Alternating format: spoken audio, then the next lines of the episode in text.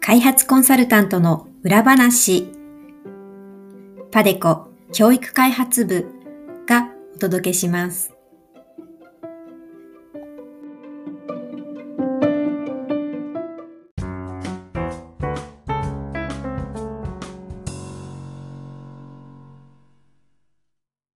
皆さんこんにちは。ポッドキャスト開発コンサルタントの裏話へようこそ。パデコ教育開発部の鈴木です。この番組では、国際協力の現場で活躍する開発コンサルタントというお仕事の舞台裏や素顔を様々なゲストとの対談を通じてご紹介します。番組を通じて開発コンサルタントというお仕事をより多くの皆さんに知っていただけたら幸いです。本日のテーマは、開発コンサルタントのお仕事の中身です。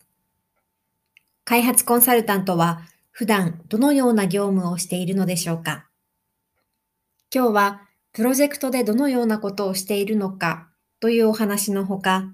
ゲストの方がプロジェクトを通じて感じたやりがいや醍醐味、それからプロジェクトの難しさなどについてもお話を聞いてみたいと思います。本日はゲストにパデコ教育開発部のコンサルタントアナリスト、大津さんにお越しいただきました。大津さんはパデコに入社後、ミャンマーの教育案件とネパールの教育案件に従事されています。それぞれどのようなプロジェクトなのでしょうかまた、プロジェクトで大津さんが担当している業務はどのような内容でしょうか？開発コンサルタントのお仕事の中身についてお話を伺いました。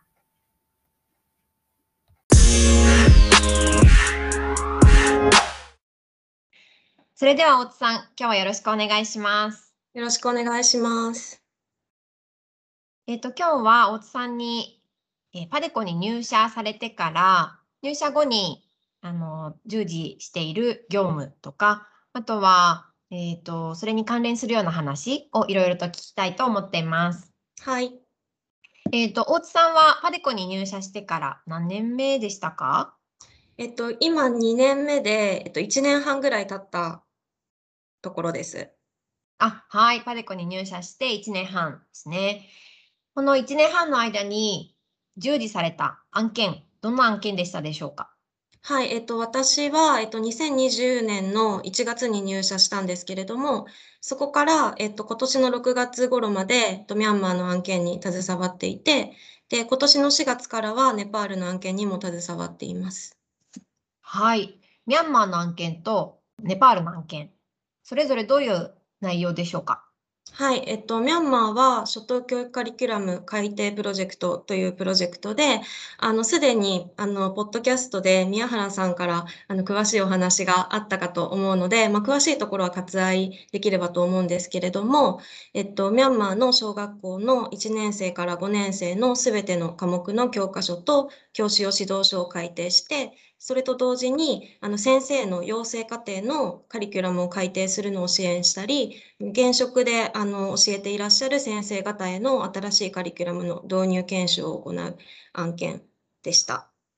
で、えっと、ネパールの方は、えっと、教育の質の向上支援プロジェクトといいまして、こちらは、えっと、低学年の算数に特化した案件になっていまして、算数の教材と教師用のハンドブックを開発するとともに、現職の先生方や校長先生とか、あとは、えっと、地方政府の方々への研修、あとは、えっと、家庭やコミュニティに向けた広報などを通して、子どもたちがあの算数の学びをできるようにあの支える環境づくりも一緒にあの支援するようなプロジェクトになっています。あ、はい。そうすると、両方とも教科書とか教材、あとは先生の研修などは共通してるっていうことですね。そうですね。はい。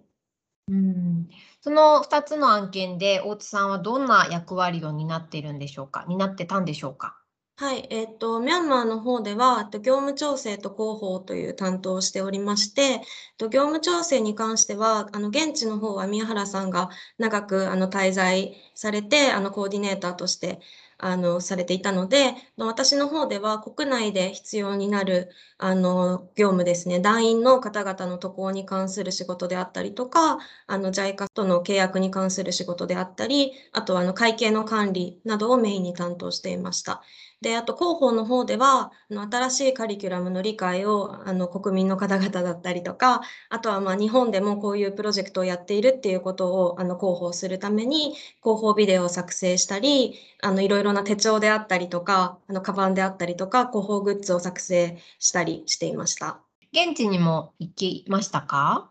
はい、えっと、ミャンマーの方は、あの、現地に、えっと、2回渡航することができて、えっと、ネパールの方は、あの、残念ながらずっとコロナで行けていないので、早く行きたいなと思っています。ミャンマーに2回行ったときは、現地でどんな作業をしたんでしょうか？はい、えっと、先ほど、あの、お話ししたように、あの、業務調整の、あの、仕事もしながら、あの、広報の、えっと、ビデオ作りというのを、あの、渡航した際にはメインで行っていて、と、1度目の渡航の時は、あの、もう脚本は、あの、作っていたので、その脚本を、あの、実際に撮影するという仕事をしていて、えっと、現地のプロダクションの方々と一緒に、あの、学校に行って、えっと、実際の授業場面を撮影したりとかしていました。で、2回目の時はその撮影した、えっと、素材を使って、あの、こういうふうに編集してほしいだとか、ここは直してほしいだとか、そういったあの、編集会議のようなものを持って、あの、ビデオの、えっと、完成に近づけていくような仕事をしていました。そのビデオは、その渡航の後に、あとは遠隔で仕上げたんですか？そうですね、えっと、完成が3月末だったので、ちょうど、あの、コロナの感染が拡大し始めた頃に完成したので、あの、そことはかぶっていないんですが、ただ、あの、えっと、コロナウイルスのあの感染拡大後、遠隔業務になってからも、いくつか広報ビデオは作っていて、それは完全に遠隔であの完成させたことになります。広報ビデオってどういうふうに使うか教えていただけますか？そうですね。えっと、ミャンマーのプロジェクトでは2種類広報ビデオがあって、えっと、一つは、あの、先ほど言ったように、新しいカリキュラムの理解をあの深めてもらったりとか、あの誤解を解いたりとか、あのそういった目的で使うビデオで、もう一つはあのプロジェクト自体の宣伝で、あのこういったことをこのプロジェクトでやっていますだったとか、のそういうことをあのお伝えする2種類の広報ビデオを作っていて、あとはあの昨年はあのその新型コロナウイルスで学校の並行がミャンマーではずっと続いていたので、その、えっと、並行中であったりとか、まあ、コロナ、ウィズコロナの状態でどのようなあの学習ができるかというようなビデオもあの作ったりしていました。それはミャンマー語で作るんですね？そうですね。えっと、言語は基本ミャンマー語で、えっと、字幕に英語をつけたりだとか、あとはナレーションで英語バージョンも一緒に作って、えっと、日本の方々だとか世界の方々に見ていただけるようにしていました。うんそうすると、教科書の理解を深める方のビデオは、ミャンマー国民の方々向けに作ったっていう感じですね。そうですね。メインはそこなので、やはり言語はあのミャンマー語になっていて、まあ、ナレーションはミャンマー語と英語2パターン作っているっていうものもあります。うん、何分ぐらいのビデオですか？えっと、たくさんビデオを今まで作っているので、回によって結構違くって、と私が作った時は1か1本10分ぐらいで、えっと、その長いバージョンと、もう1分ぐらいに短縮した短いバージョンの2種類を作っていました。うん、その教科書をよく、教科書についてよく理解してもらうために作ったビデオは、なんかどういうところで流すんでしょう、実際には。そうですね。えっと、いろいろな媒体で流していただいていて、あの、私が作ったビデオは実は、あの、並行になってしまったので、結局あの、テレビなどでは流せなかったんですが、あの、私が入る前に、あの、作成されたビデオは、えっと、テレビだったり、えっと、ラジオなどで流されていて、あとはあの、YouTube でオンラインで公開もしています。うん、なるほどなるほど。いろんな媒体で今は流すんですね。テレビだけじゃなくて、インターネットでも。SNS とかも使うんですか？そうですね。えっと、プロジェクトで Facebook を、あの、持っていたので、その Facebook でもこういう動画を上げたよっていう宣伝はしていました。うーん、なるほどなるほど。えっと、今ビデオをいろいろ作りましたっていうお話、あの、聞かせていただいたんですけど、これまであの1年半開発コンサルタントとして大津さんが仕事をしてきて、なんかやりがいを感じた場面とか、こういうところがあの醍醐味だったなって思うような場面ってありましたか？そうですね。えっと、国際協力の、あの、業界だと、本当にいろいろなアクターがいて、それぞれ他のアクターではできないような役割があると思っているんですけれども、あの、開発コンサルタントのやりがいとしては、教育内容であったりとか、先生の教え方であったりとか、なかなか他の立場では支援しづらいような部分を、あの、相手国政府の方々と一緒になって支援ができることなのではないかなと思っています。あとは、えっと、本来であれば、あの、現地で現地の方々と肩を突き合わせながら仕事をするのも醍醐味の一つなのかなというふうに思っているんですけれども、あの、先ほどお話ししたように、昨年の4月から渡航ができない状況が続いていて、遠隔でのコミュニケーションの状態が続いているので、まあ、それでも一緒に、あの、現地の方々と仕事していることには変わりはないんですけれども、あの、現地に行ったからこそ分かることもいろいろあるっていうことは、あの、先輩のコンサルタントからいろいろ聞いているので、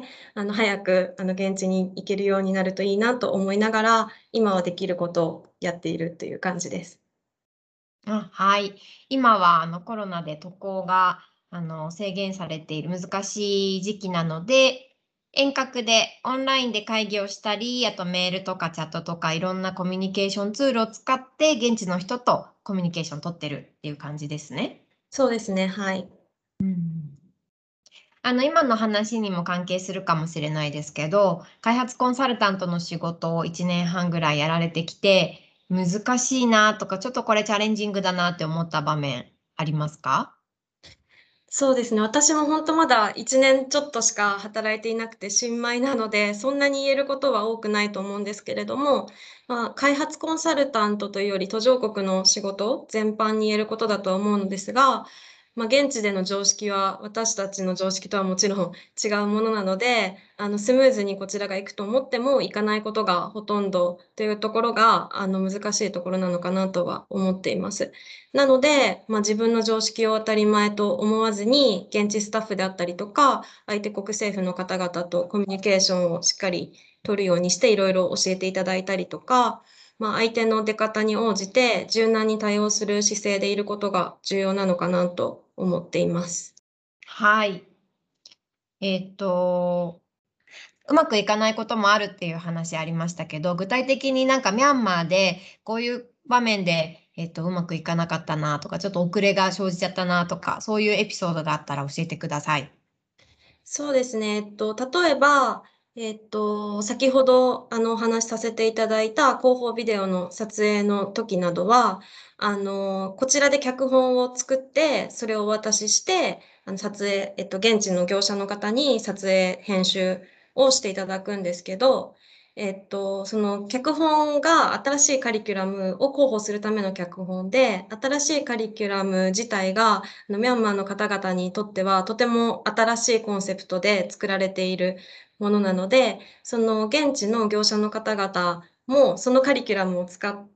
ては勉強されていないので、なかなかそのカリキュラムの理解を共有することが初めの方は難しいということがありました。なので、えっと、撮影を実際にしていただくときに一緒に立ち会って、あの、いろいろお伝えしたりとか、あとは、えっと、撮影の終わった後の編集の段階になった時にも、えっと、会議を実際に対面で、その頃はコロナなかったので、対面で何回も会議を持って、えっと、こちらの、あの、伝えたいメッセージであったりとか、あの、を一緒に、えっと、共有したり、あとは現地スタッフの方にやっぱり言語の壁も大きいので、あの、通訳をしていただいたり、まあ、説明、補足でいろいろ説明していただいたりなどして、えっと、理解をすり合わせていって、最終的に、あの、広報ビデオの作品を、あの、完成することができたということはありました。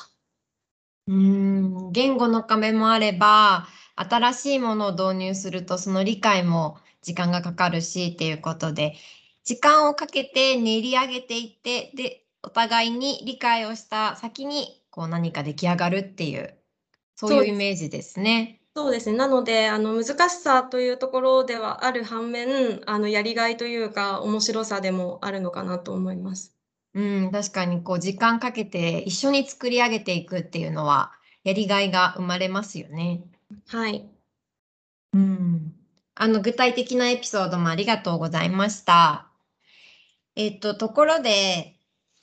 大津さんと私、あの、実は大学の卒業の学部が同じですよね。はい。うん。あの、大学、私は学士は国際開発学学士だったんですけど、大津さんは同じですか？はい、一緒です。あ、同じですか。あの、国際開発学の学士と国際関係学の学士が取れる学部でしたよね。はい、そうですね。うん。どうですか？大学生の時になんかこういう経験したから今仕事につながってるなとかってそういうエピソードあったりしますか？そうですね。なんか、あの、なんていうのかな。コインの裏表的なところではあるんですけど、結構、はい、学部での学びは、あの、幅広いというか、すごく一つのことを突き詰めるような学び方ではなくって、あの、開発学をいろんな視点からあの、見るような、あの、学びだったので、一つのことを突き詰めるのがすごいいいなって 専門性がある方いいなって思う反面、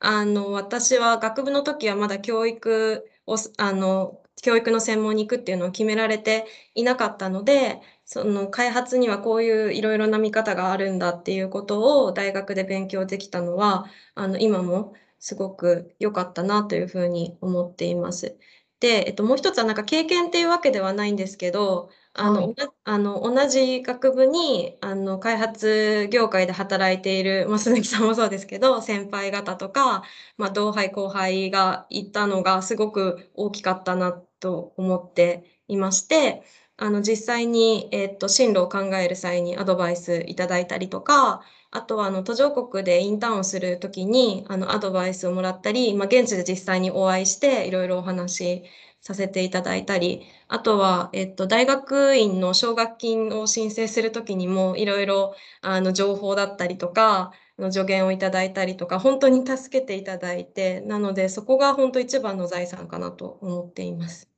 うん、確かに、あの、私も同じ業界で働いてる同期とか先輩後輩何人かいますけどそういう人とはまだ私もあの連絡取って情報交換とかしたりするので、うん、はい。今でもつながりはあるしで当時同期の子が NGO でインターンしますとかなんか海外に留学行きますとか、なんか積極的な同期も結構多くてそういう人たちにも結構影響を受けたなとも私も思います。あ、なんか大学の時に、私参加したのは、JICA の地方センターが近くにあったので、1単位ぐらいになる夏休みの講座みたいなのもあって、私の時。その JICA の地方センターに1週間ぐらいあの通って、そこでなんか講座が用意されてたり、あとは課題別研修みたいな感じで、途上国から来た人が研修してるところになんかちょっと同席させてもらったりとか、見学したりとか、なんかそういうコースが当時あって、それ一単位になりましたね、確か。あ、面白そうですね。うん、多分ポストイット使った PCM 研修みたいなことも、本格的じゃなかったんでしょうけど、ちょっとやりましたね。うん。うん。卒業生ってどのくらいこの業界にいるんですかね？でも、一つの学年で、1学年でなんか何人かずつこの業界に入ってる人いますよね。そうですね。数人だとは思うんですけど、ただなんか民間企業に行ってても、途中から国際協力の業界に戻ってくる人とかも、まあいるのかなと思うので、一学年に数人は絶対にいるっていう感じです。そうですよね。うん。なんか協力隊に行った人も何人かいるし、うんうん。働いてから大学院行った人とか、働いてから転職して、なんかこういう NGO とか財団とかで働いてるみたいな人もいたり、うん、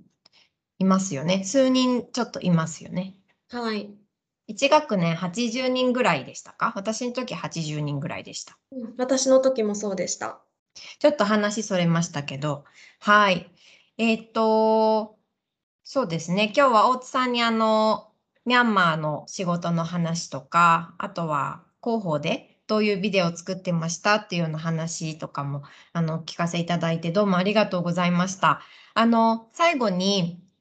このあのポッドキャストを聞いてるリスナーの方々、大学院の方とか、あと大学生の方とか、これから国際協力、国際開発の業界目指す人いると思うんですけど、あのメッセージなどあればお願いできますか？はい。えっと、私から言えるとすれば、えっと、やはりあのセミナーだとか研修などに参加することもすごく意義深いとは思うんですけれども、そこで聞く話には、まあ、限界もあるので、インターンだったり、アルバイトなどで、そのある組織に長めの期間飛び込んでみると、その組織がどのような組織なのかであったり、どんな仕事をされているのか、どんな人がどんな思いで働かれているのかなどが、あの、かなりよくわかると思うので、あの、お勧めしたいなと思います。で、えっと、実際に一緒に仕事をしてみると、同僚の方々からいろいろなことを学べますし、もう私が実際教育分野に住みたいと思ったのも、あの、新卒で入った会社の方々の影響がすごく大きかったので、あの、いろいろな人と出会って、えっと、仕事をさせてもらって、もう仕事自体には自分の得意なことも苦手なこともあるかもしれないんですけど、その時々で自分ができることを一生懸命やっていると、誰かしらそれを見てくださってる方がいて、あの次の機会に結びついていくのかなと、自分の経験からは思っています。はい。今日はどうもありがとうございました。はい、ありがとうございました。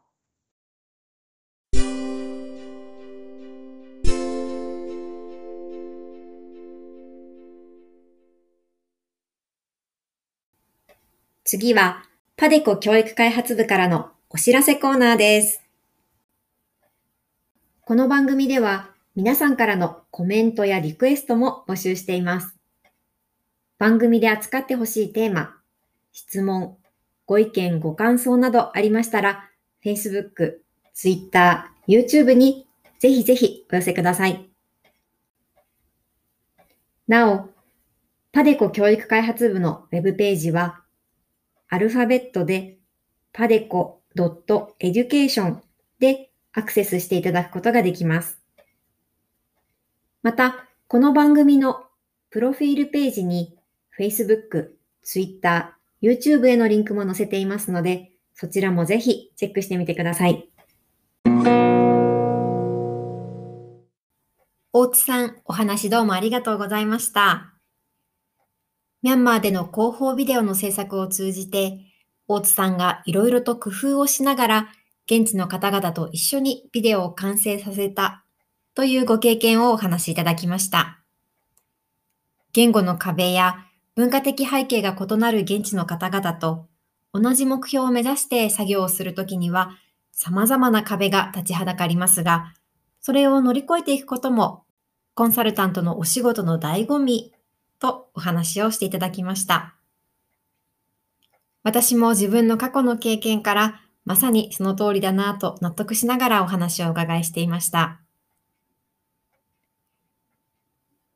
次回の配信は来週9月17日にお届けする予定です。皆さんどうぞお楽しみに。パデコ教育開発部が送る開発コンサルタントの裏話でした。それではまた来週。